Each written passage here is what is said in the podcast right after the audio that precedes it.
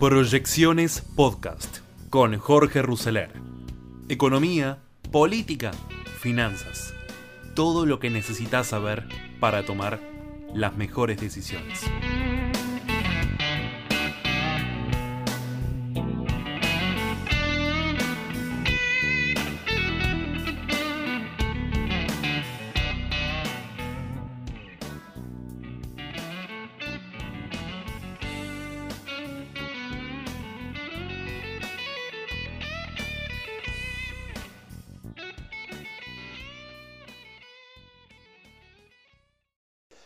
A este capítulo de proyecciones de hoy, primero de septiembre del 2022. La gran tensión financiera del mes de julio parece haber abierto la puerta para tratar de reencauzar las variables macroeconómicas hacia las metas acordadas con el Fondo Monetario Internacional. En el frente fiscal, dice Daniel Artana, se reforzaron los anuncios de ajuste de caja y se profundizó la suba de tarifas a la energía, el transporte, el agua, se aumentaron anticipos de impuestos a las ganancias de algunas empresas y se anunciaron paliativos para jubilados y beneficiarios de asignaciones familiares. Además se refinanció una parte importante de la deuda local y se abrió el mercado que se había cerrado en junio, aunque a un costo potencial elevado medido por la garantía de inflación o devaluación. De los dos, el mayor, que ofrecen los bonos duales. Sin embargo, surgen varios interrogantes en el corto plazo sobre la magnitud efectiva del recorte. Por ejemplo, el menor ritmo de crecimiento del gasto primario, que en gran medida se explica por el bajo crecimiento en los subsidios pagados, cuando sabemos que los devengados son los que han aumentado. Ese diferimiento es una mejora transitoria que en el mediano plazo va a pasar la factura. Un segundo interrogante se plantea Artana es con el tema tarifario. Los primeros aumentos se darán en los meses de bajo consumo, cuando se acumulen incrementos y además suba el consumo de electricidad en el verano y la irritación de los consumidores obviamente va a ir increyendo. Esto es relevante porque se suma el tercer interrogante, los subsidios a cargo del Tesoro, que son la diferencia entre la tarifa que pagan los usuarios y el costo, pero este no está fijo, con lo cual se mueve el ritmo del tipo de cambio y del precio de la energía. Para evitar un deterioro fiscal respecto al anunciado se requiere que las tarifas aumenten todos los meses si es que no se frena el ritmo del crawling peg. Además, los vencimientos de deuda local se pasaron para el año que viene, pero a medida que se acerca el fin del 2023 y se espera que el próximo gobierno unifique el mercado cambiario, eso va a afectar la posibilidad de renovar los bonos. Podrían emitirse bonos dólar link o más bonos duales, pero en ese caso el monto de deuda se disparará ante una unificación, lo que puede afectar la percepción sobre la capacidad de pago que tenga el gobierno. En el frente cambiario hubo anuncios respecto de lograr unos 5 mil millones de dólares en el corto plazo por la vía de ripos, incentivos en el campo para liquidar más soja y préstamos multilaterales, de esto se habría concretado más o menos el 20%. Los ripos serían muy costosos porque el colateral que Argentina puede ofrecer es bajo y los incentivos al campo no han funcionado. Si bien el central ha logrado algunas compras, la escasez de reservas netas es preocupante. Respecto del tipo de cambio especial para la soja hay varios interrogantes. Si solo se anticipan ventas que se habrían hecho de todas formas en los meses inmediatos siguientes al alivio es temporario. Si hay algún incremento, hay que restar de la mejora del 30%, que es el porcentaje que se le permite dolarizar al productor. Si el tipo de cambio especial es solo para la soja y se prolonga en el tiempo, va a afectar las decisiones de los productores que van a reducir la siembra de otros productos que no tienen tratamiento especial. Los problemas de incentivos se potencian el año que viene. Si la brecha cambiaria es alta, los productores tendrán incentivos a retener el grano, porque la opción de quedarse en pesos está expuesta ante una eventual unificación cambiaria. Además, siempre están los interrogantes del clima, de los precios internacionales, pero más importante de todos es la duda acerca de cuánto apoyo político tendrá el programa a medida que se acerquen las primarias. En 2015 el gobierno pudo amortiguar los efectos de las inconsistencias macroeconómicas, sacrificando reservas del central y dejando una herencia muy pesada para el gobierno que lo sucedió. No parece que este gobierno vaya a tener la misma libertad de acción que aquel durante el 2023. Dudas que se plantean para el 2023 en este análisis que compartimos de apertura de este capítulo de proyecciones de hoy de Daniel Artana. Siguiendo con el análisis económico, podríamos decir que corregir grandes desequilibrios económicos nunca es fácil ni gratuito. Dolor y sacrificio son palabras que resuenan por estos días en Estados Unidos y en Europa ante la crisis inflacionaria, un problema con el que nosotros lidiamos de hace décadas y por el que aún se espera con angustia por algún tipo de solución. La inflación de julio había pasado 8,5% en las tierras de Joe Biden y trepó al 9,1% el mes pasado en Europa con perspectiva de mayor suba en los próximos meses. Datos que activaron un endurecimiento monetario que proyecta un periodo recesivo cuyo grado de profundidad y extensión en el tiempo va a estar atado a los problemas que arrastra cada país. Mayor en el caso de Europa, ya que además de los shocks de oferta, debe resolver sus problemas de suministro energético derivado de las sanciones a Rusia por la guerra con Ucrania. Pero en todos los casos coinciden en que acotar las medidas necesarias solo agravará el problema y generará una espiralización de la cual es muy difícil de salir. Y un ejemplo claro de ello es la Argentina. Hace un año la inflación estaba en el 2,5% mensual. Hace un año la inflación registraba 2,5% mensual. Hoy esa marca, que ya provocaba graves problemas en la sociedad, parece un objetivo muy complicado de alcanzar luego del pico del 7,4 que arrojó la medición de julio. Estudios privados proyectaron que el mes pasado se registró un incremento cerca del 6,5 y que en septiembre el nivel no se va a contraer demasiado, lo que lleva la previsión de todo el año a tres dígitos, cerca del doble de lo registrado en el 2021. Es más, los modelos probados por la consultora Fiel señalan que de no avanzarse en soluciones de fondo, las estimaciones para el año próximo van a superar esa cifra ante la indexación de las diferentes variables en un tiempo que estará regido por el escenario electoral.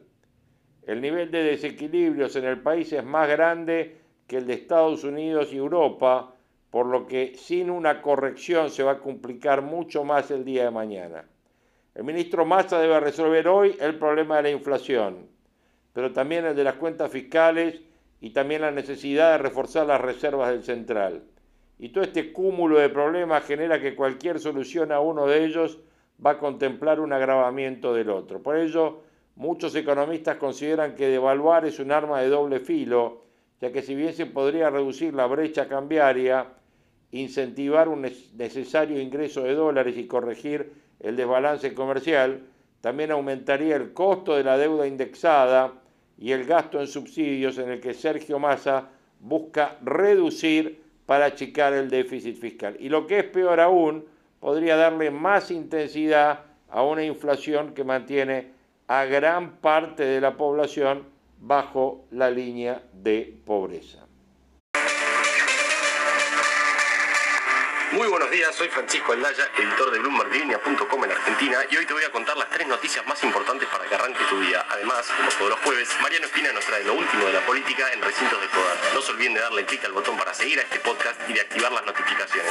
Veamos rápidamente cómo van a abrir los mercados este jueves. El S&P Merval cayó 3,5% ayer. Fue otra jornada bien roja para las acciones argentinas en Wall Street, con bajas de hasta 6,5% para BBVA y solo tres subas de hasta 1,4% para Denor. El dólar blue bajó un peso 290, el bolsa subió a 284 y el contado con liqui quedó en torno a los 296 pesos. Lo que tenés que saber. El llamado dólar soja fue un conjunto de medidas que implementó el Banco Central por un mes, un intento de incentivar que los exportadores de soja liquiden sus divisas y sumar dólares a las reservas internacionales. Esas medidas incluían la posibilidad de que se depositen pesos en una cuenta bancaria en lo que sería una especie de plazo fijo atado a la evolución del dólar oficial, es decir, quedaban cubiertos ante la posibilidad de una devaluación. Bueno, ese esquema tenía como fecha de vencimiento ayer, martes, y resultó ser un fracaso rotundo. Miguel Pérez había dicho públicamente que esperaba un piso de 2.500 millones de dólares frescos y terminaron entrando solo 20 millones, es decir, menos de 1% del objetivo. Es en ese contexto que desde el masismo empiezan a empujar con mayor seriedad un nuevo esquema cambiario diseñado específicamente para el campo y al que se siguen resistiendo desde el Banco Central. ¿Tendremos un dólar sojero en 200 pesos? Dos. Además de la posibilidad de que se vayan sumando nuevas restricciones a las importaciones para cuidar las reservas, el mercado también está esperando una nueva suba de tasas que podría ser de unos 500 puntos básicos según lo informado por Bloomberg News. El nivel del aumento, que representaría un nuevo paso hacia la consolidación de tasas reales positivas, va a depender de lo que arroje el dato de la inflación de agosto, que como te decía ayer, se prevé entre un 5 y un 6%. Tres. Para Fitch Ratings, Argentina sigue sin tener un plan económico y lucha por encontrar su rumbo mientras enfrenta retos económicos cada vez mayores. En ese contexto, la calificadora de riesgo ve que las metas que el país tiene que cumplir con el FMI no parecen ir por buen camino y que la confianza en el gobierno es baja. Para Fitch, Massa anunció numerosas iniciativas, algunas de las cuales suponen avances en cuestiones estructurales clave, pero sin embargo, los esfuerzos políticos que se están llevando a cabo aún no constituyen un plan integral necesario para elevar la confianza y disipar la incertidumbre sobre el futuro. Una reseña adversa de un jugador bastante clave en el escenario global. Recintos del poder. Y ahora, Mariano Espina, contanos por favor qué está pasando en la política argentina. Al igual que hace siete días, la centralidad de la agenda política se sostiene sobre la figura de Cristina Fernández de Kirchner. Su pelea con la justicia en el marco de la causa vialidad y las muestras de apoyo militante en su residencia en Recoleta subió al ring a las dos principales fuerzas políticas del país, profundizando la polarización y generando debates internos en el frente de todos y en Juntos por el Cambio. La vicepresidenta es la protagonista, se hizo cargo con apariciones casi diarias, del discurso espontáneo del último sábado, a la convocatoria en el Senado de legisladores oficialistas este martes, al acto que este fin de semana cerrará en Merlo del PJ bonaerense que preside justamente su hijo Máximo. Mientras que el PJ Nacional, que preside Alberto Fernández, resolvió reunirse el próximo 9 de septiembre en Santiago del Estero en un marco de alerta y movilización. En ese contexto, Juan Grabois, dirigente social, MTE, Patria Grande, se anticipó al Congreso de su espacio y adelantó la salida de su partido del bloque del Frente de Todos en diputados. La renuncia la bancada de los tres legisladores de Patria Grande deberá ser ratificada este domingo. La variante que analizan para no dejar a Juntos por el Cambio como primera minoría y darle el control de comisiones clave es dejar el bloque pero seguir formando parte de un interbloque. Si eso finalmente no se decide y Juntos por el Cambio alcanza esa primera minoría, le daría fuerzas a un espacio que sostiene grietas internas. En particular el PRO, que este fin de semana exhibió públicamente las diferencias entre dos posibles candidatos a presidentes de la nación, Horacio Rodríguez Larreta y Patricia Burrich. Las diferencias debían ser saldadas el martes pasado en un almuerzo que se llevó a cabo en la costanera. No se saldaron. Es una historia en desarrollo. La frase del día. Antes de irnos, escuchemos una parte de un informe reciente de Bull Market Brokers.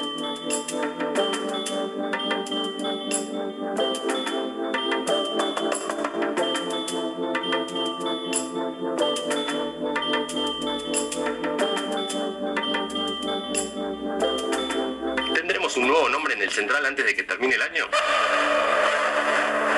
Esto fue un nuevo capítulo de la Estrategia del Día Argentina. Yo soy Francisco Aldaya, editor de Bloomberg Línea, y me podés seguir en Twitter en arroba franaldaya. No se olviden de darle clic al botón para seguir a este podcast y a la campanita para que se enteren al instante cada vez que salga un capítulo de lunes a viernes. Espero que tengas una gran jornada productiva. Esto fue La Estrategia del Día Argentina, escrito y narrado por Francisco Aldaya. Entregamos todo lo que necesitas saber para comenzar el día. Esto es Bloomberg Daybreak para los que escuchan en América Latina y el resto del mundo.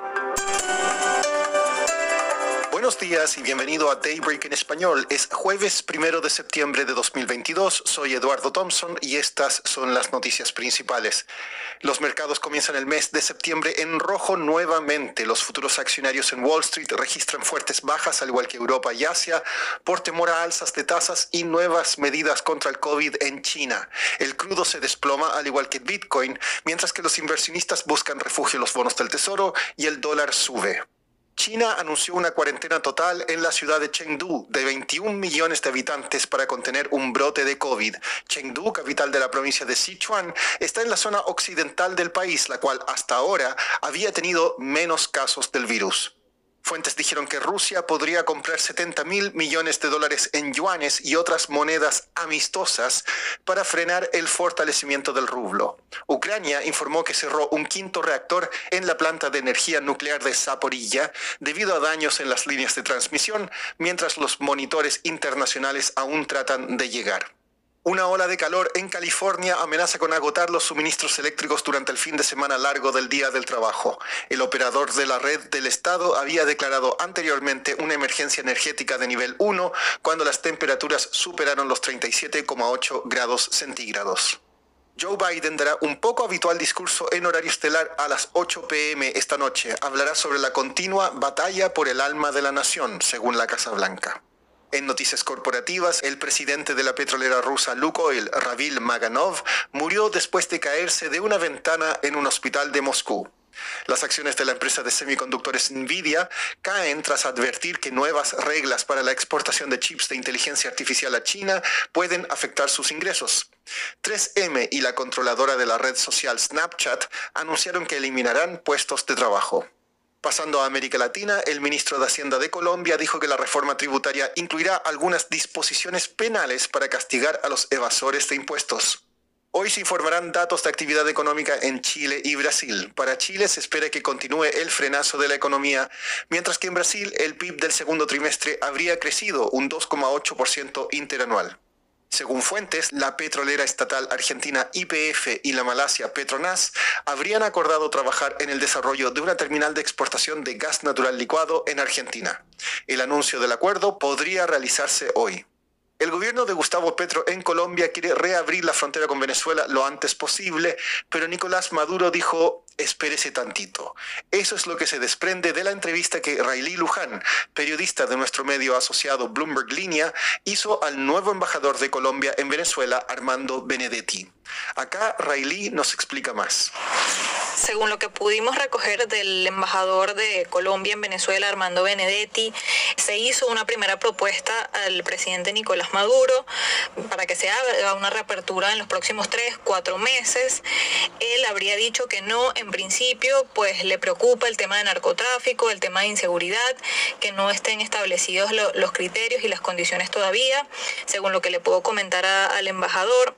Y bueno, el embajador continuará insistiendo en, este plan sin embargo, entiende que se debe crear una legislación y un mecanismo que, dé garantías legales e institucionales tanto a los negocios en Colombia como a los negocios en Venezuela y que permita una, una reactivación comercial, que es lo que más le interesa a Colombia en este momento. Riley, ¿cuáles son las otras prioridades del embajador Benedetti? Sí, bueno, también pudimos consultar al embajador Benedetti sobre ese respaldo que podría dar Colombia a las relaciones que, que mantiene Venezuela con Estados Unidos y a la tensión que existe eh, por el tema de sanciones impuestas a, Venezuela.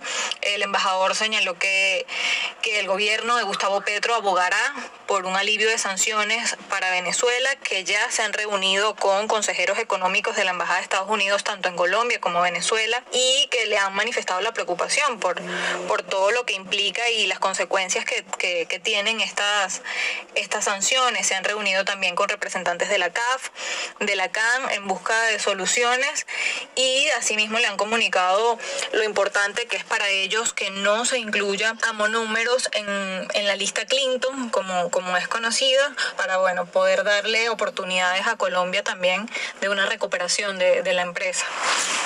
Por último, la plataforma Crypto.com pagó accidentalmente 10,5 millones de dólares australianos o unos 7 millones de dólares de Estados Unidos a una mujer en Melbourne y quiere que se los devuelva. La empresa cometió el error al procesar un reembolso de 100 dólares. La mujer gastó parte del dinero en una propiedad de 5 dormitorios. Eso es todo por hoy. Soy Eduardo Thompson. Gracias por escucharnos.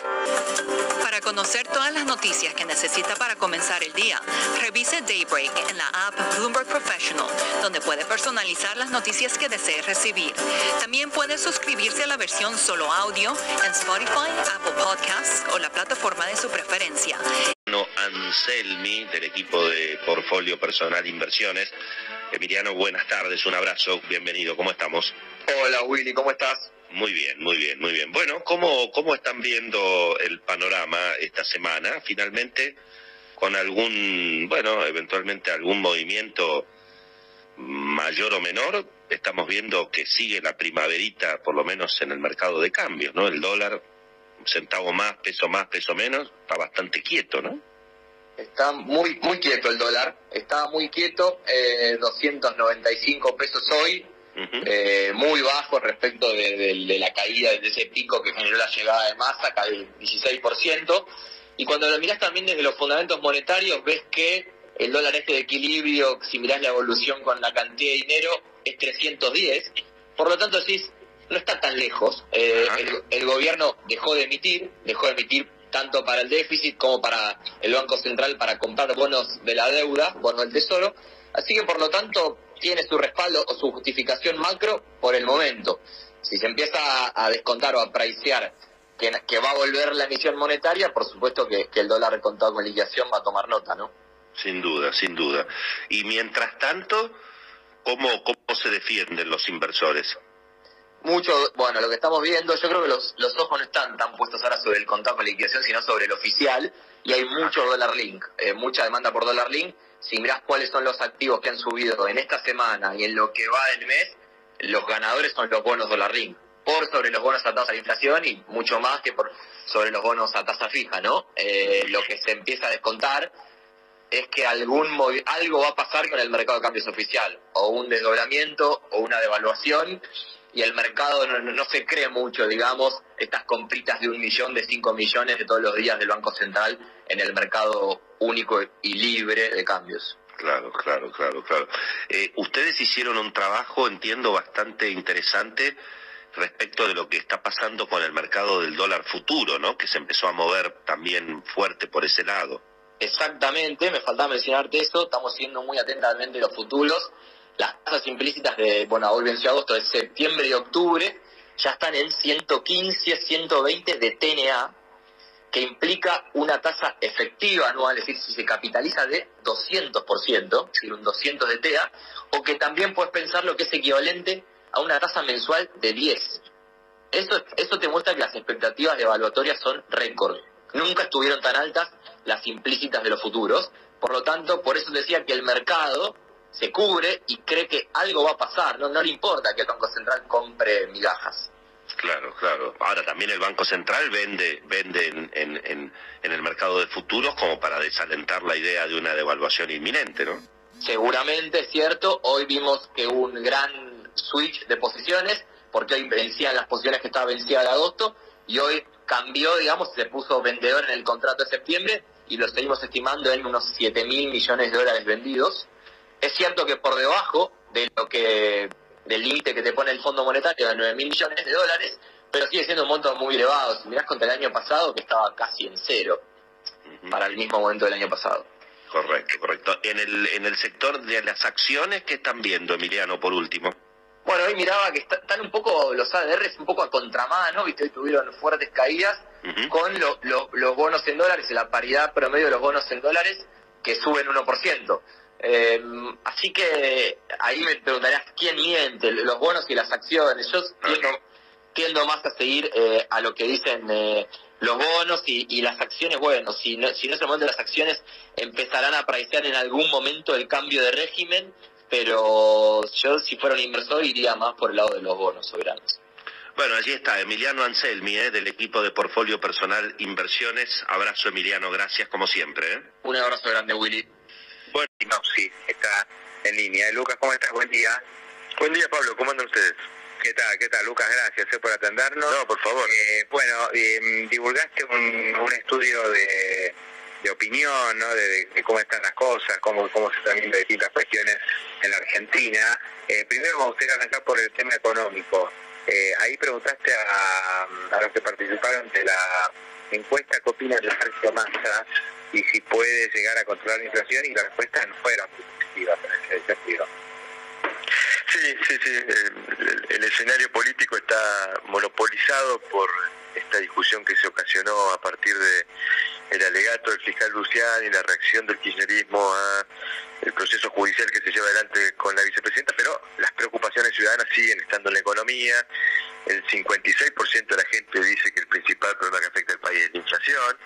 Y bueno, tuvimos este mes la novedad de la asunción, este mes que acaba de pasar, ¿no? Agosto, la novedad de la asunción del nuevo ministro de Economía, una figura que al igual que la mayoría de las figuras del oficialismo tiene una composición de imagen altamente negativa, ¿no? La imagen de Massa no es una imagen de un dirigente con saldo positivo, pero nos interesaba preguntarle a la gente, bueno, qué expectativa tiene la gente respecto de si Massa puede ser una solución a los problemas económicos en los términos que lo entiende la gente, que es bajar la inflación, ¿no? Eh, ¿Qué tan preparado cree usted que está Sergio Massa para bajar la inflación? 67% dijo poco nada preparado. 13,1% total o bastante preparado, es decir, es una expectativa baja respecto de que Massa pueda ser de por sí la solución, eh, y yo te diría que, eh, digamos, es una sociedad que va a querer ver antes de creer, ¿no? Ya se cansó de creer, se cansó de expectativas, eh, y los datos de inflación de agosto no van a ser datos alentadores en términos de poder construir la confianza de que la inflación se está dominando. ¿no? Y te concluyo con otro, otra pregunta interesante porque hace más cualitativos le genera la llegada de masa y la mayor parte son sentimientos negativos, ¿no? sobre todo desconfianza e incertidumbre. Desconfianza, digamos, de vuelta, ¿no? Este es un gobierno que ha prometido mucho y ha cumplido poco, y eso se paga en términos de reputación, en términos de credibilidad con lo cual es difícil que la sola enunciación de una expectativa, vamos hacia allá, sea efectiva para convencer a la gente. Incertidumbre es lo que viene sufriendo la gente, viene teniendo la sensación de que no hay claridad respecto a hacia dónde estamos yendo. O sea que ahí está una grieta entre lo que es el círculo rojo y lo que se denomina la gente de a pie. ¿no? El círculo rojo como que lo ha recibido mejor a Massa. No sé si con mucha algarabía ni entusiasmo, pero es como que tienen buenas buena llegada ¿no? a los empresarios, a, los distintos círculos de poder, incluso a, si querés, a Wall o, a los organismos multilaterales. ¿no? O sea, Massa es una persona que tiene, ha tejido ese tipo de relaciones. Me parece que todavía no es un personaje muy popular. Este, digamos, pensando en un Massa eh, en términos electorales, le falta mucho todavía. Sí, sí, y te agrego una hipótesis de interpretación de por qué pudiera ocurrir eso. Yo creo que, eh, digamos, lo que ha ofrecido Massa y que ha generado alguna expectativa en el mercado, en el círculo rojo, en los sectores empresarios, es que en algún punto Massa viene a solucionar más los problemas políticos que económicos, que eran problemas que estaban presentes, porque no había problemas económicos, pero se habían agregado problemas políticos.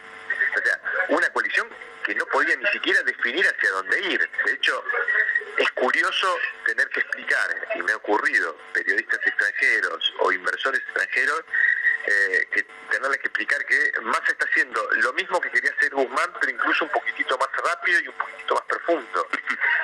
Pero Guzmán no pudo. ¿Y quién no lo dejó a Guzmán? El propio gobierno. Es decir, hay una circunstancia que era, que era bastante inverosímil, con estas tensiones que se vivían en tiempo de Guzmán, bueno, da la sensación que más ordenó eso, y eso puede ser que genere expectativas positivas en sectores empresarios del Círculo Rojo. Que eso sea la solución a los problemas económicos de la Argentina, lejos. Y, creo que la gente lo ve más desde esa perspectiva, que ¿me están solucionando mis problemas cotidianos o no? Bueno, yo antes de creer voy a querer ver, y por ahora no veo. Entonces la gente va a esperar y va a ser difícil que estos números de masa cambien si no cambia la realidad económica, si no baja la inflación y si no tenemos un proceso de recuperación y sobre todo de recuperación del poder adquisitivo, que es lo que le preocupa a la gente. Eh, Lucas, este, también hiciste un relevamiento de cómo están eh, las fuerzas electorales. No sé si hablaste de personas puntuales, pero sí las fuerzas electorales. Y ahí, por lo que estuve observando, este, mejora el gobierno o sea, aún desde bastante abajo hay una del frente de todos sé si por eh, cuestiones propias, digamos, por, por, algo que estén haciendo bien, o en realidad porque Javier Milei sigue creciendo y le saca votos a la oposición, ¿es así?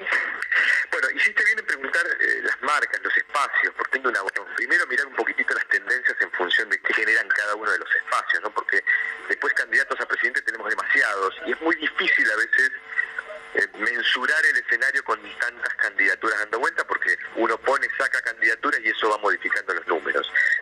y, hago foco en esto porque lo que veníamos viendo, sobre todo en julio, es un nivel muy bajo de competitividad de la marca frente de todo. Y ahí nosotros veníamos trabajando en hipótesis, y es que la marca se ha venido devaluando. Este proyecto del Frente de Todos, que nació en 2019, bueno, le fue mostrando primero a los votantes independientes, pero después a los votantes propios, a los votantes convencidos, que parecía un proyecto fallido, ¿no? Las peleas internas. Digo, ¿quién podía creer que el Frente de Todos, en julio, en el medio de esa pelea feroz que sufrió el oficialismo internamente hablando, el Frente de Todos podía ser una marca atractiva? Bueno, lo que registramos en agosto es una recuperación de la marca, una recuperación marginal, pero que tiene que ver con, digamos, el piso de comparación. Estábamos hablando contra el dato de julio, que fue un dato, el peor dato de toda la serie, en un contexto donde el oficialismo estaba resquebrajado y casi no se, no, se sabía si podía llegar al 2023. Entonces, la mejora tiene que ver con eso y, y, remarco esto porque posiblemente todavía esté subestimado el potencial electoral del oficialismo. ¿Qué quiero decir? Que si uno pregunta por la marca, lo que registra es un nivel más bajo. Ahora, cuando uno pregunta por candidatos y suma todos los candidatos del oficialismo, el potencial electoral del gobierno se acerca más al 30%. Eh, pongo el dato porque no, lo comenté, la intención de voto hacia la marca es 24-4. Fíjense, un, eh, un 25% de intención de voto, eso es muy bajo, es mucho más bajo de lo que el gobierno sacó el año pasado. Sí, sí, es el piso que uno estima que tiene la propia Cristina Kirchner. Es decir, bueno, es, 25% tiene. Exactamente. Entonces la mejora fue esa. Y también es cierto lo que mencionás en tu pregunta, que registramos en este mes una ligera caída de, la intención de voto hacia el frente, hacia Juntos por el Cambio, y un incremento de intención de voto hacia espacios libertarios, liberales. Que eso también hay que tomarlo con pinzas porque eh, todavía no está construida la noción de espacio, de espacio, que hoy tiene como referencia emblemática mi ley no todo lo que es libertario liberales es intención de voto. Mira, y hay gente que a lo mejor se inclina más por estar, y la relación entre Esper y Milei no es una relación buena, no es una, alianza política. Entonces, eh, hay, que tener también alguna, alguna, algún cuidado en, cómo se observa ese dato de intención de voto. Pero en todo caso, sí es cierto, y esto está claro a la luz de lo que venimos viendo no solo nosotros, sino la mayoría, que hay una novedad en el escenario. Esto no estaba en el 2021, nueve meses atrás, que es una intención de voto cercana al 20% de gente que dice yo quiero votar espacios liberales, libertarios. Y yo creo que ahí tiene que ver con algo que creo que hemos venido conversando con vos, Pablo, en otras oportunidades. Cuando uno le pregunta a la gente, ¿usted qué va a buscar en el cuarto oscuro el año que viene? El 75% te dice un cambio. Entonces, eso ya te predispone la característica del proceso electoral. La gente está disconforme con lo que le está pasando y quiere un cambio. Ahora, dentro de ese universo de gente que quiere un cambio, están los que se inclinan mayoritariamente por Juntos por el Cambio, sigue siendo la opción electoral más eh, con más adherentes, pero hay una porción, digamos, eh, nada despreciable de gente que además de un cambio quiere algo nuevo.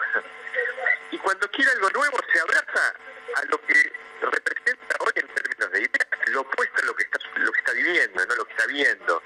Entonces creo que ahí hay una eh, explicación de por qué mi ley está capitalizando ese sentimiento de gente que quiere algo nuevo y que además quiere ideas contrarias a las que viene viendo en ejecución a lo largo de los últimos años eh, y que marcan quizás también un ocaso de esta suerte de cosmovisión estadocéntrica que hemos tenido a lo largo de los últimos años en Argentina, que el Estado resuelve todo, ¿no?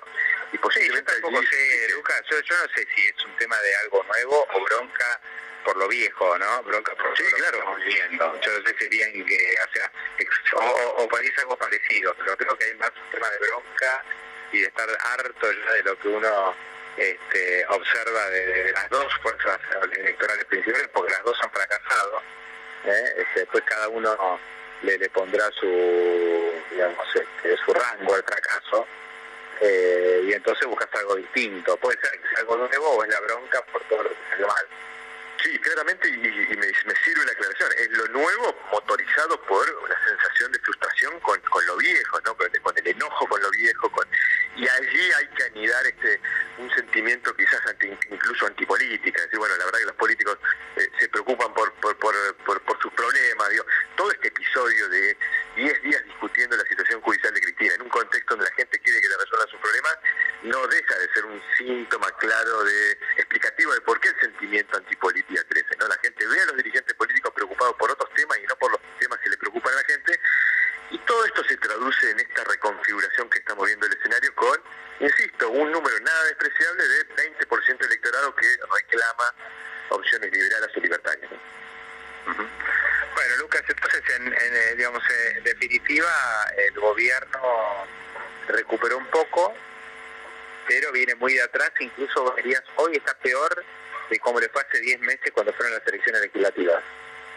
Sí, sí, yo diría que lo que vimos en agosto fue que eh, el gobierno, por lo menos en la mayoría de los indicadores, pasó del subsuelo 10 al subsuelo 9. Ahora, hay un dato interesante que también ayuda a entender el contexto, ¿no? Hubo mejoras en la mayoría de los indicadores, imagen de gobierno, expectativa del futuro del país, expectativa del futuro personal, marginales pero mejoras al fin. Hubo un indicador que no mejoró en agosto, que es la imagen del presidente.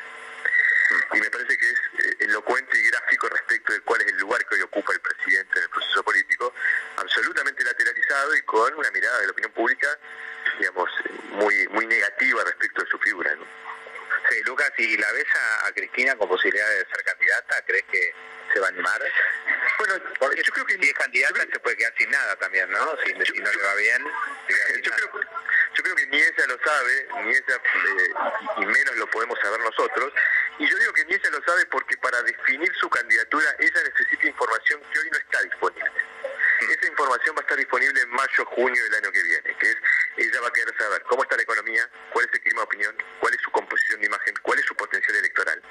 Lo que sí sabemos hoy, esto es lo que ocurre hoy, que cuando uno le pregunta a ese universo de votantes del Frente de Todos quién quiere que sea el presidente, espontáneamente más del 90% dice Cristina. Es decir, lo que quedó de base de apoyo, de, base de sustentación de este gobierno, es esencialmente un electorado que tiene una- un sentimiento de adhesión, de simpatía y reconoce el liderazgo de Cristina. Entonces, quien vaya a ser candidato de ese espacio es o Cristina o alguien que Cristina diga que es el candidato, porque no hay forma de competir contra eso. Nadie le hace sombra a Cristina compitiendo internamente por la elección de esa base de apoyo. Entonces, esto la pone en un lugar de posiblemente ser candidata o eventualmente ella buscar algún candidato que crea que puede ampliar un poco más la base. Eso se ve difícil en función de lo que ya pasó, porque volver a repetir, entre comillas, el truco del 2019 de disimular la presencia de su figura en la parte electoral poniendo un candidato da la sensación que ya no hay mucho más margen para volver a hacerlo. Pero eh, también es importante saber, y eso va a ser importante saberlo en mayo, junio del año que viene, cuando haya que definir las candidaturas, que hay que posicionar. Porque eso también te define tu estrategia. Si yo tengo que salir a enfrentar un equipo y sé que voy a perder por goleada, bueno, tengo una estrategia defensiva, trato de perder por menor, menor cantidad de goles posible. Ahora, si yo voy a enfrentar un equipo que y y tengo la- veo que tengo la posibilidad de ganar, voy a tener una estrategia de ataque, ofensiva. Bueno, eso va bien, porque eh, Cristina va a querer saber en qué condición está ella para disputar la elección, ganar eventualmente o si es una elección a perder, ¿no? porque va a ser un, un elemento también importante para definir si ella es candidato o no. Claro, tampoco sé si tiene margen para hacer un invento parecido al de Alberto Fernández, ¿no? Por ejemplo, Claro, con Sergio exactamente. Massa. Exactamente, por eso digo, buscar repetir eso, que además es, es el- es lo mismo que ocurrió en 2015, tanto en 2015 como en 2019, ella eligió como candidata una figura que estaba diferenciada de ella, tanto Scioli como Alberto Fernández eran figuras moderadas, diferenciadas de ella, que tenían otra llegada hacia establishment, otra llegada hacia eh, los factores de poder, bueno, ella buscó eh, configurar la oferta electoral de ese modo, no sé si hay margen para volver a hacer lo mismo en función de lo que ocurrió con Alberto Fernández. ¿no? Lucas Romero, un gran abrazo, gracias. No, por favor, Pablo, un abrazo grande. Hasta luego, ahí estaba Lucas Romero, director. Brecha cambiaria, distorsión de precios relativos, incentivos descoordinados desde la política. Esas son algunas de las claves que definen la agenda de problemas urgentes de la Argentina, según la visión de los economistas Marina Dal Pogueto y Martín Redrado, quienes advirtieron sobre los riesgos de corto plazo y definieron los pilares de un plan de estabilización. Hay tres síntomas. Uno es la inflación, otro es la distorsión de precios relativos y el tercero es la brecha cambiaria, sostuvo la directora de EcoGo, quien advirtió que proyecta una inflación del 6.9% para agosto. Detrás de la inflación, el problema es la distorsión de precios relativos. Si todos subieran igual, no sería un problema, porque todos nos acostumbramos a usar billetes cada vez más grandes y listo, ironizó la economista, y agregó, el tema es que con una inflación anualizada del 135%, los atrasos se dan cada vez más rápido y eso genera un problema distributivo. Hoy hay precios de bienes que son ridículamente caros y tarifas ridículamente baratas. En ese punto, advirtió sobre la suba escalonada en el régimen de inflación y manifestó que, a diferencia de 2015, hoy los salarios están reventados. Al mismo tiempo, describió los efectos nocivos de la brecha cambiaria que supera el 100%. A estos niveles se torna letal. La economía no funciona con esta brecha. El Banco Central no acumula dólares y es terriblemente distorsiva y regresiva en términos distributivos. Un importador paga la mitad de lo que vale y el exportador recibe la mitad del precio. Son 40 mil millones de dólares estadounidenses en transferencias de un sector al otro, casi 8 puntos del producto, más del doble de lo que se gasta en subsidios en la Argentina, afirmó en su exposición en el Latam Economic Forum en el Hotel Alvear. Por su parte, Redrado se refirió a la tendencia secular al estancamiento de la economía argentina, más allá de los distintos planes y programas que hemos tenido en los últimos 15 años, a fin de este año el PBI per cápita será igual al de 2006, afirmó el expresidente del Banco Central. Al mismo tiempo, el titular de Fundación Capital coincidió con su colega en el seguimiento de la brecha cambiaria y el nivel de reservas como uno de los indicadores para analizar la evolución de la economía local y el riesgo de mayor crisis de corto plazo. Estamos sin reservas, en septiembre hay un pago de casi 2.800 millones de dólares estadounidenses al FMI y los desembolsos netos son menores a los pagos que tiene que hacer la Argentina el próximo año, planteó. La tercera variable es, la inflación, aunque descartó una aceleración de corto plazo, viene subiendo escalón por escalón, pero no hay una caída vertical en la demanda de dinero para que puedas tener un proceso espiralizante, dijo Redrado.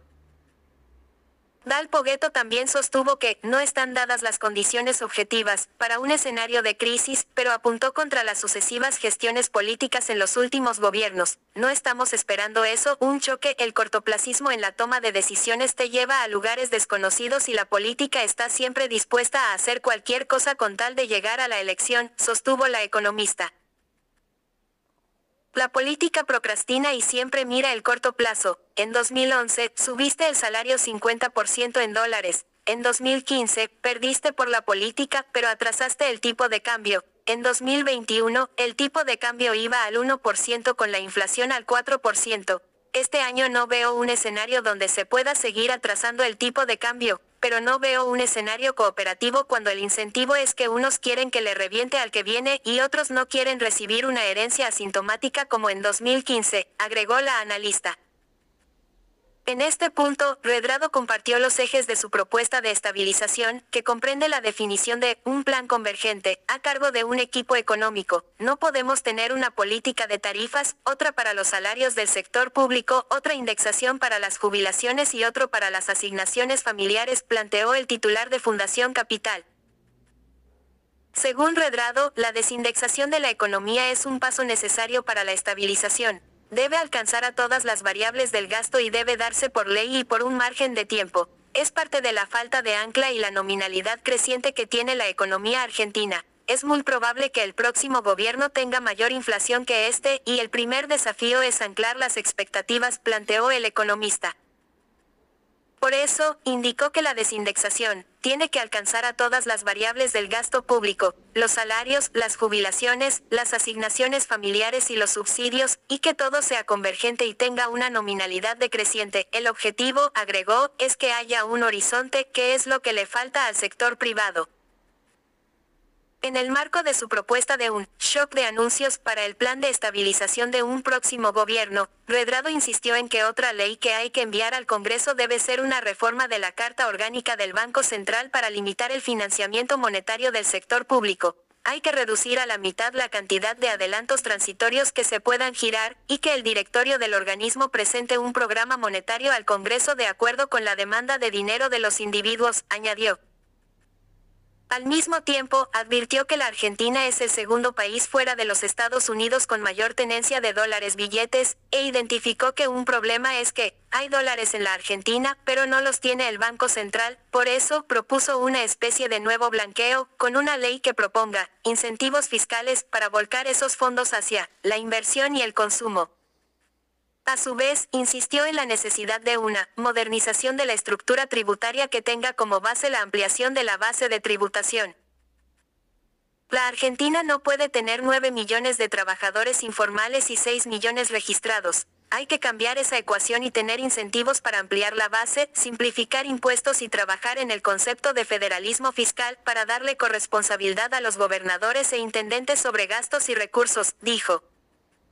También apuntó contra el impuesto a los ingresos brutos, es el que mayores distorsiones genera contra la inversión, y propuso su reemplazo por un impuesto a las ventas a nivel provincial.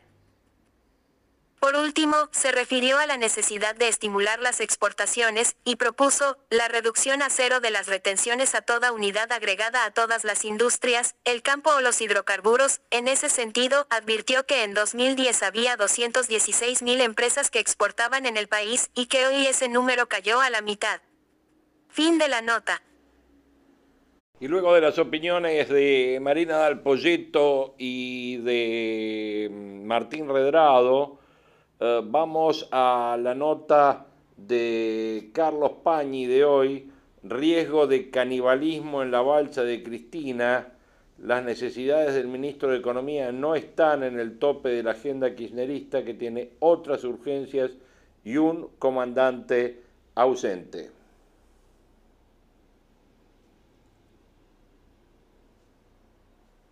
Riesgo de canibalismo en la balsa de Cristina. Las necesidades del ministro de Economía no están en el tope de la agenda kirchnerista, que tiene otras urgencias, y un comandante ausente. En la sala 77 del Museo del Louvre se encuentra una de las obras fundacionales del romanticismo francés, La Balsa de la Medusa, de Theodore Géricault. El cuadro, terminado en 1819, representa un acontecimiento que había conmovido a la opinión pública unos años atrás. El naufragio de la fragata Medusa, cerca de las costas de Mauritania, esa embarcación navegaba como parte de una pequeña flota que se dirigía a Senegal, hasta que encalló en un banco de arena. Al cabo de varios intentos frustrados por rescatarla, que duraron cinco días, sus pasajeros subieron a los botes para salvar los 60 kilómetros que los separaban de la playa africana. Como solo consiguieron ubicarse allí 250 personas, otras 146 intentaron salvarse en una balsa construida de improviso. En pocos minutos comenzó a hundirse. Desde los botes intentaron arrastrarla, pero pronto alguien soltó amarras y los balseros quedaron librados a su suerte. El capitán también los abandonó. Al hambre y la sed le siguieron la desesperación y la locura. Después de la primera noche, cuando se ejecutaron 20 asesinatos, se cayó en el canibalismo. Es la escena que captura Jericolt. Trece días más tarde la balsa fue rescatada por una nave que la encontró por accidente. La tragedia fue un escándalo vergonzoso se señaló como culpable al comandante Hugh Duroy de Chaumareis, un vizconde con poquísima experiencia de navegación que había sido designado por favoritismo político. De Chaumareis escapó por poco de ser ejecutado por la muerte de 150 navegantes, pero una corte marcial lo condenó a tres años de prisión. Lofer de los Borbones. El desastre que retrata Jericolt ocurrió entre el 5 y el 17 de julio de 1816, en los mismos días en que, en el remoto sur de América, un conjunto de provincias declaraba su independencia. Cuando se observa el trance actual del Frente de Todos, que hoy gobierna aquel país, la imaginación se siente atraída por la balsa de la Medusa, no solo por los avatares de un naufragio, también por la ausencia de altruismo entre la tripulación, un comandante ausente y pasajeros que buscan la supervivencia en medio de la dispersión.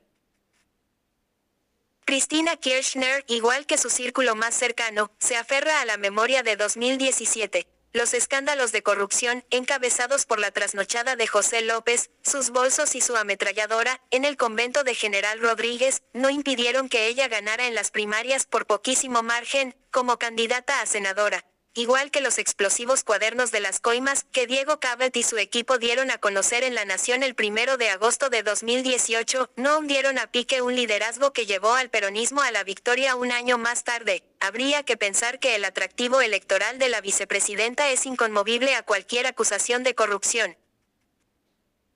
Esa hipótesis puede no estar asegurada, Entre 2016 y 2019 la señora de Kirchner fue, por su propia identidad y también por la hostilidad de sus rivales, la contrafigura del gobierno de Mauricio Macri. Fue también la contrafigura del ajuste que llevó adelante ese gobierno. El panorama actual se modificó en ese aspecto decisivo. Hoy el que racionaliza es el oficialismo que ella encabeza. Las miserias morales, por lo tanto, ya no se ven disimuladas por las decisiones antipáticas del adversario, acaso queden subrayadas por las malas noticias que comunica el propio bando.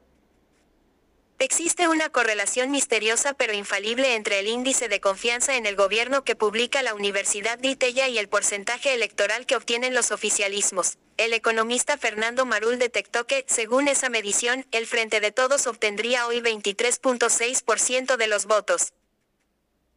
Según una investigación de isonomía en la provincia de Buenos Aires, cuyo conurbano es el bastión de la vicepresidenta, el primer problema personal de los consultados es la economía 38%, el segundo, la falta de trabajo y la situación salarial 24%, el tercero, la inflación 13% y el cuarto, la inseguridad 8%.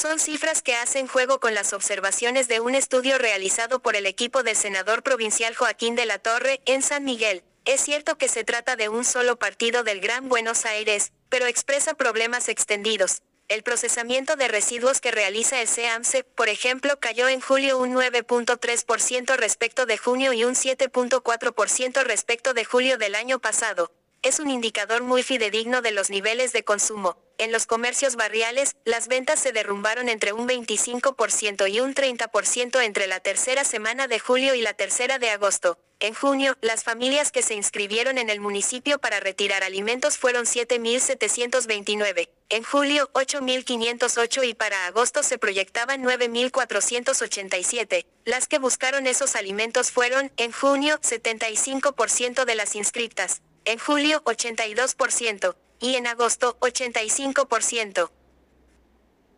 Una novedad reveladora es que, según este estudio, en 24 de las 27 zonas en las que se divide San Miguel regresó el trueque, en 20 aumentó la venta ambulante. Los beneficiarios de planes que trabajan en cooperativas cumplen cada vez menos con el presentismo porque ahora también necesitan hacer changas. En todo el distrito se registran más robos en la última semana del mes. De nuevo, el trabajo de De la Torre se circunscribe a un solo partido, pero expone dramas generalizados en toda la región.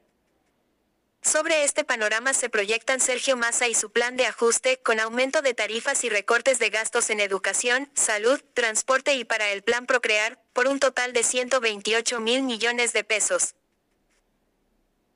Las restricciones son contradictorias, por ejemplo, no rozan a las empresas estatales, algunas de ellas custodiadas por la Cámpora. También hay medidas que aumentan los gastos del Tesoro. Es el caso de varias prestaciones por discapacidad de las obras sociales, que ahora serían absorbidas por el Estado.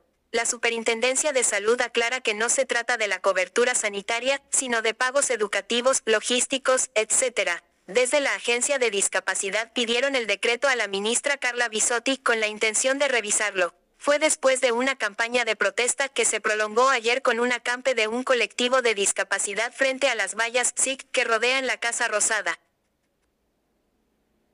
Los sindicalistas, subidos a uno de los botes de Medusa, esperan que se consolide la medida. Desde el 18 de julio no tienen novedades. Están inquietos porque Cristina Kirchner destacó a Mara Ruiz Malek en la Dirección de Recursos de la Seguridad Social de la AFIP es la exministra de Trabajo bonaerense, que ahora se encargará de autorizar los giros a la Superintendencia de Salud.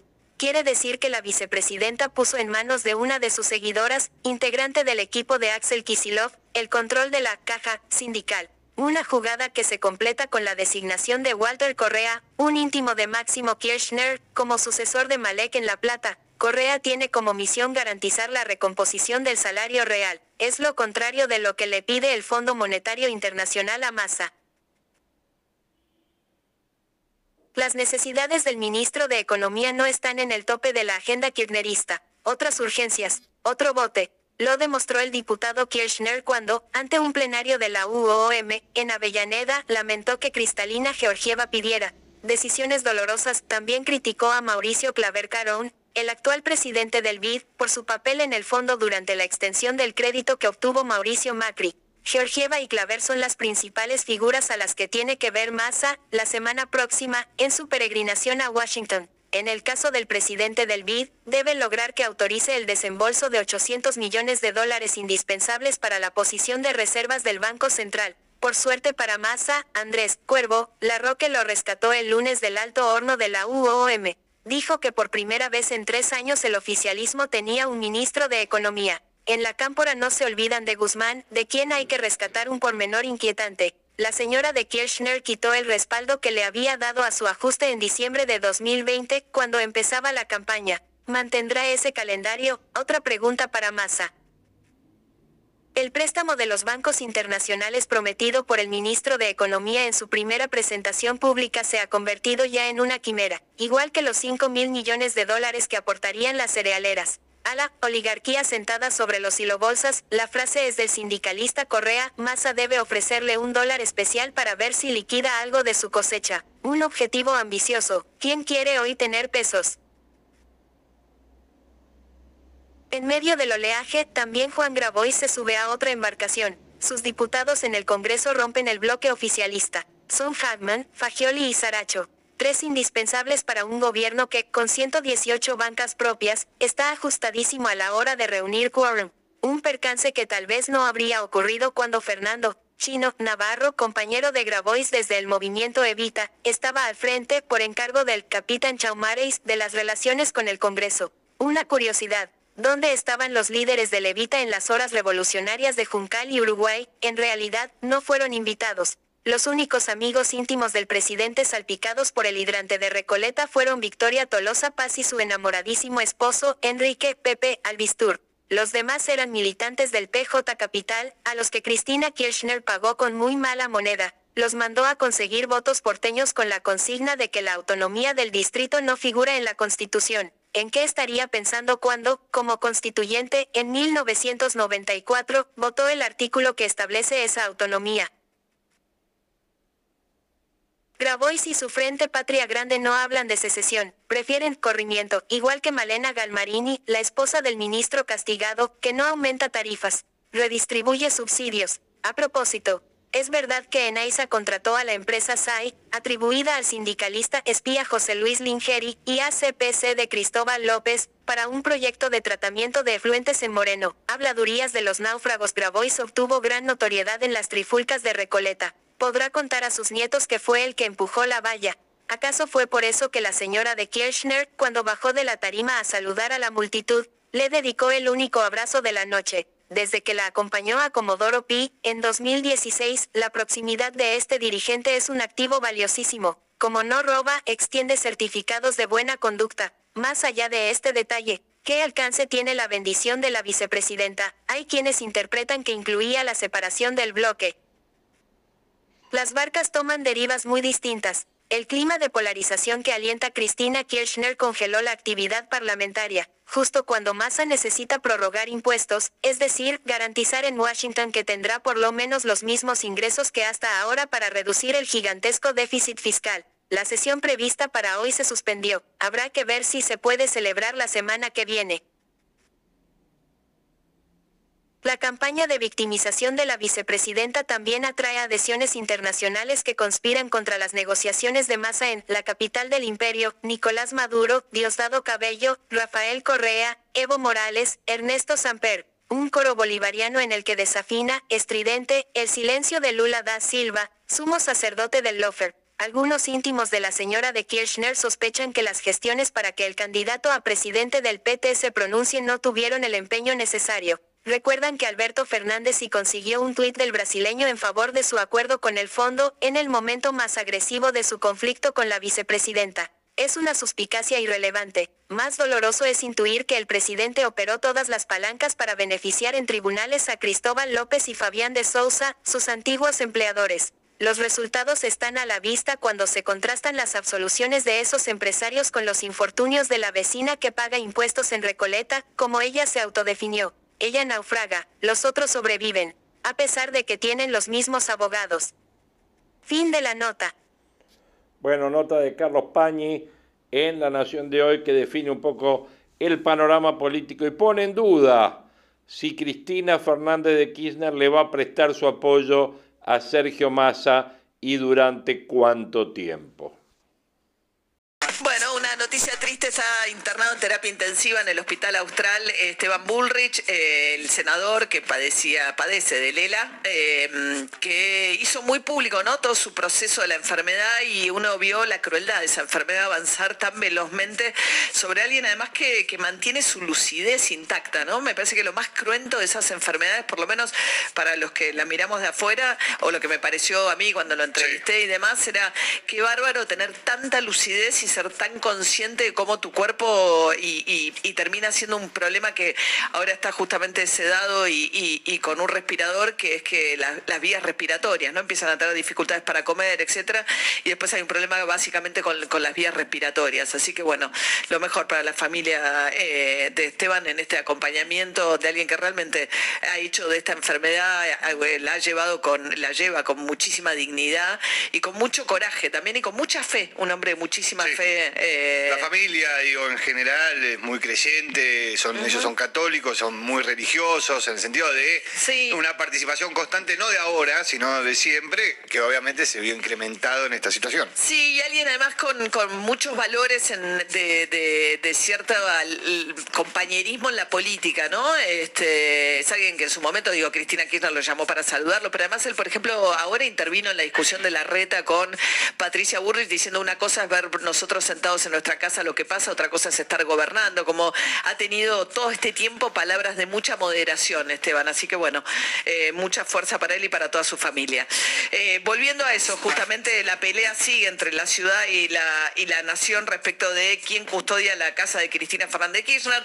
De un lado el juez Roberto Gallardo, que fue, eh, que fue recusado por la reta y fue el que le dijo a la ciudad, vos solo te puedes ocupar si hay un robo, un incidente, pero todo lo que tiene que ver con la vereda la custodia de la vicepresidenta, eso depende de la Policía Federal de Aníbal Fernández es una costumbre que cada vez que el gobierno se siente molesto con la actuación de la justicia procede a recusar. a mí solo no, recusa a varios de mis colegas también. La conclusión la tiene que sacar la sociedad. O que el librito de la Constitución es lo que el jefe de gobierno debería empezar a leer porque él acusa a los jueces de K y se equivoca porque la Constitución se escribe con C.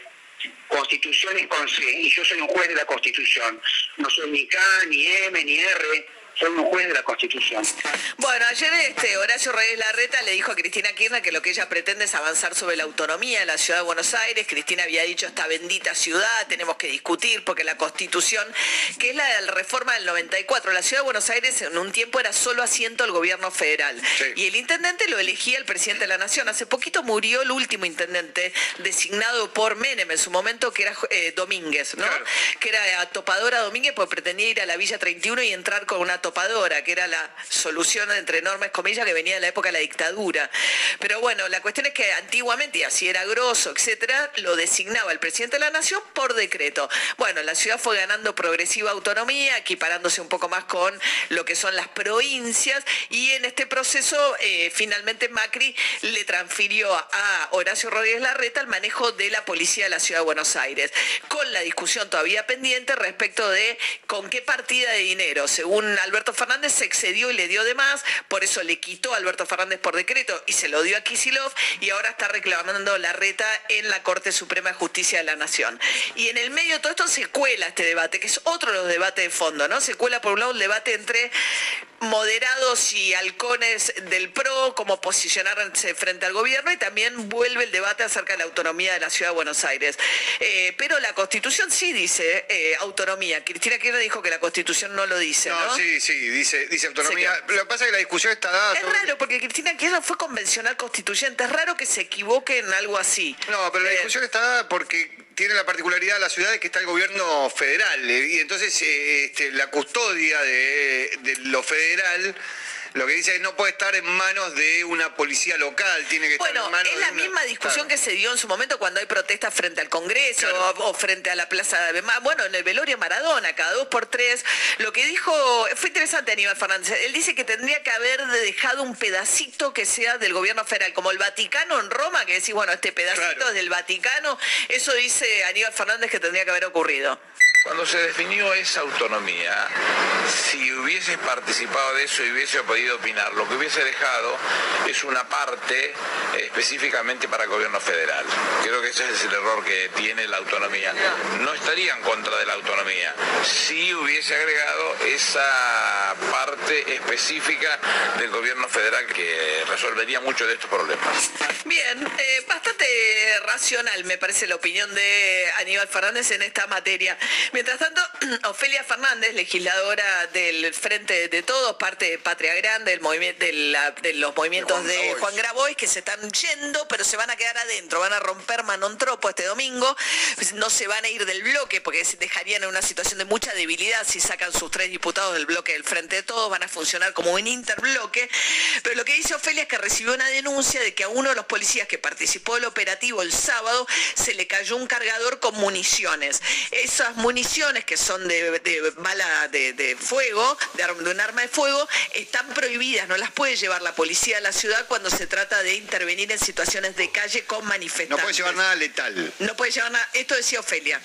Durante la concentración del sábado, a un policía de primera línea se le cayó un estuche con 28 balas de plomo y dos cargadores. Y pasa que la ley de la policía de la ciudad es muy clara en este punto y establece en el capítulo quinto, uso de la fuerza directa en concentraciones públicas, que el personal policial no está autorizado a la aportación de armas de fuego y municiones de poder letal.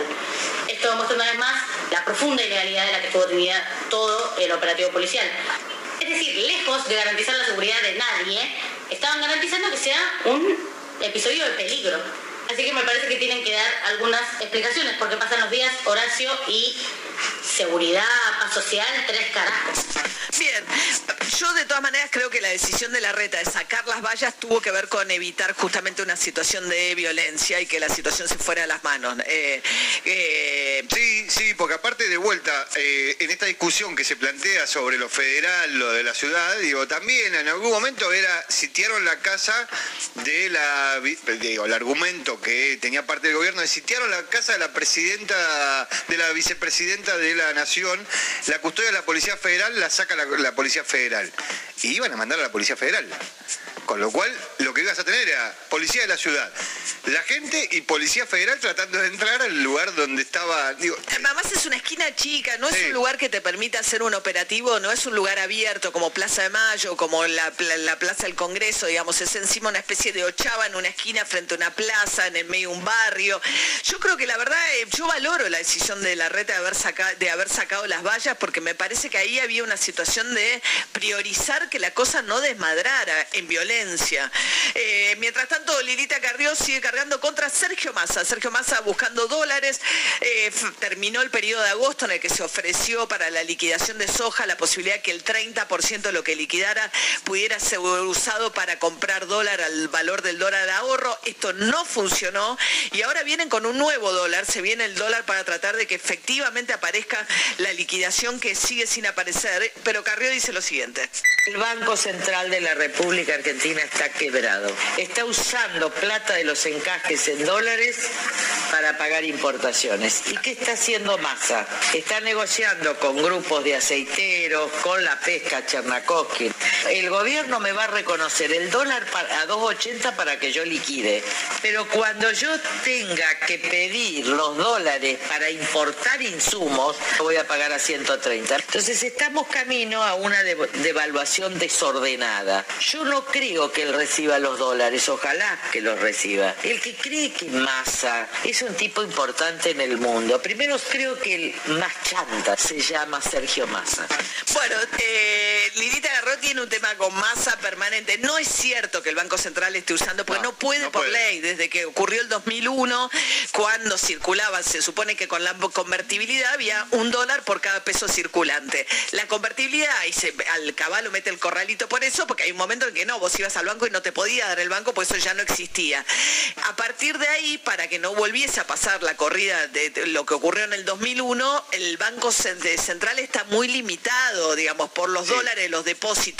En dólares que tienen los ahorristas en los bancos, hay garantía en el central. Sí, dos cosas que aprendimos del, del 2001 que no solemos aprender mucho de nuestros fracasos. Es esa, esa es una y la otra es que los bancos, los internacionales, son locales. ¿Por qué? Porque si no tenían que responder las casas. Matrices, sí, claro, anda a Entonces, digo, vos cuando, cuando hablas con, no sé, con cualquier banco de cualquier lugar del mundo, en realidad estás hablando con un banco local que tiene el nombre y las directrices del Banco del Mundo, pero que local. Claro, que no va a responder solidariamente por los dólares que no te dé la filial de acá, en todo caso. Bueno, pero no es cierto eso, digo, porque genera mucha preocupación. Los Eh, dólares que están depositados están, digo, por eso, Sí. para eso están los encajes. Bien, eh, Sergio Más, hablando de eso, su declaración jurada de bienes, ayer se conocieron las declaraciones juradas de bienes de algunos de los funcionarios. Según Massa, él y la mujer en eso son consistentes, bueno, porque declara también Malena Galmarini como titular de AISA, tienen nada más que la casa de Tigre y una casa y un auto usado eh, con un patrimonio de 10 millones de pesos. Máximo Kirchner, en cambio, tiene un patrimonio de 523 millones de pesos. Cristina Kirchner le transfirió sus bienes a Máximo y a, a Florencia Kirchner. Ella, de todas maneras, subió su monto, sobre todo porque tiene la jubilación. Ella cobra dos pensiones, que en total son 4 millones de pesos mensuales. Aumentó su cuenta de plazo fijo. Pero el efecto, me parece que acá está el efecto Mercedes Marcó el PON, ¿no? Al obligar a que las propiedades de la ciudad de Buenos Aires tomen la evaluación fiscal distinta, ¿no? A la que tenían, a la que tomaban, que era una más baja. Muchos los, por ejemplo, Alberto Fernández vieron su patrimonio aumentado, pero no porque hayan incrementado su patrimonio comprando cosas nuevas, ahorrando más plata, sino porque aumentó la evaluación fiscal. Claro, ¿no? porque lo que ya tenían, el valor el que se toma para, para medirlo, bueno, eh, se, se incrementó. Lo demás son dos, dos propiedades en, en el mismo lugar, en Tigre. Claro. Este, Dos terrenos. Sí, en realidad son es, dos terrenos en un barrio que, eh, que es do- donde vive, este, isla, en el country Isla del Sol. Bueno, son los, do- los dos terrenos donde tiene su casa. Y después tiene otra propiedad de eh, 525 metros cuadrados en eh, Tigre, la localidad de Tigre también. Un auto del 2011. Este, Cristina Kirchner está ahorrando en pesos, porque los pesos que agarra los, los pone en plazo fijo. El que tiene dólares es máximo Kirchner en, en- en su cuenta de la herencia que le pasó la madre. Sí, ¿no? Cristina Kirchner abrió eh, plazo fijo por 15 millones de pesos, Ahí va. básicamente. Máximo Kirchner tiene qui- 523 millones de pesos de patrimonio eh, según la declaración ante la Oficina Anticorrupción. Urbana Play. Noticias. No me quedan más disfraces para actuar. No me quedan más palabras para no llorar.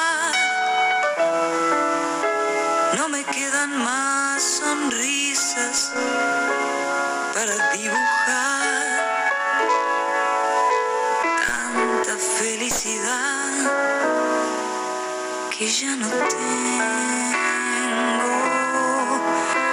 No me quedan más poesías para recitar,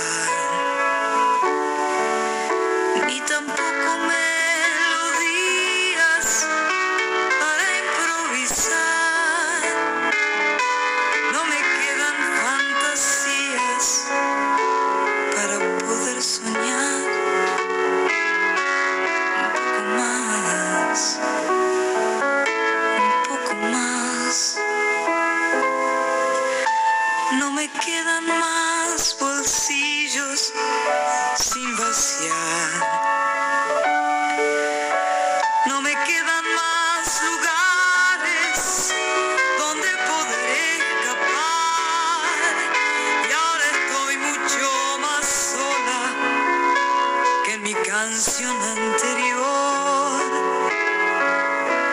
Y en mi interior